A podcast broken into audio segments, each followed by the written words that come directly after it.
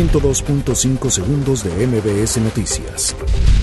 La familia Levarón acusó que el crimen organizado circula abiertamente, pero no solo en Chihuahua, sino en todo el país. El general del grupo Miguel Eduardo Hernández Velázquez recibirá el próximo 20 de noviembre el ascenso al grado de general de ala piloto aviador. La Comisión Nacional de los Derechos Humanos acreditó una serie de actos de corrupción en la operación del colegio Enrique Repsamen, en el que perdieron la vida 26 personas, 19 de ellas eran niños. Senadores de oposición advirtieron que analizarán la vía jurídica para impugnar la elección de María del Rosario Piedra Ibarra como presidenta de la Comisión Nacional de los Derechos Humanos.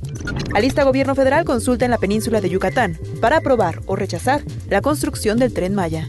Autoridades capitalinas investigarán el origen y uso de las bombas de gas utilizadas ayer por los policías federales que protestaron afuera del aeropuerto capitalino.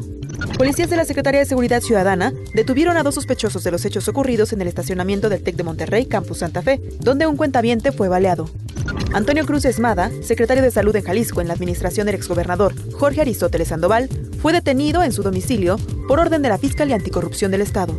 La Secretaría de Gestión Integral de Riesgos y Protección Civil emitió alerta amarilla por bajas temperaturas para el poniente y sur de la Ciudad de México. El fiscal general de Estados Unidos, William Barr, anunció este miércoles en la ciudad californiana de San Diego el lanzamiento de la iniciativa nacional Proyecto Guardián contra el uso delictivo de armas de fuego. 102.5 segundos de MBS Noticias.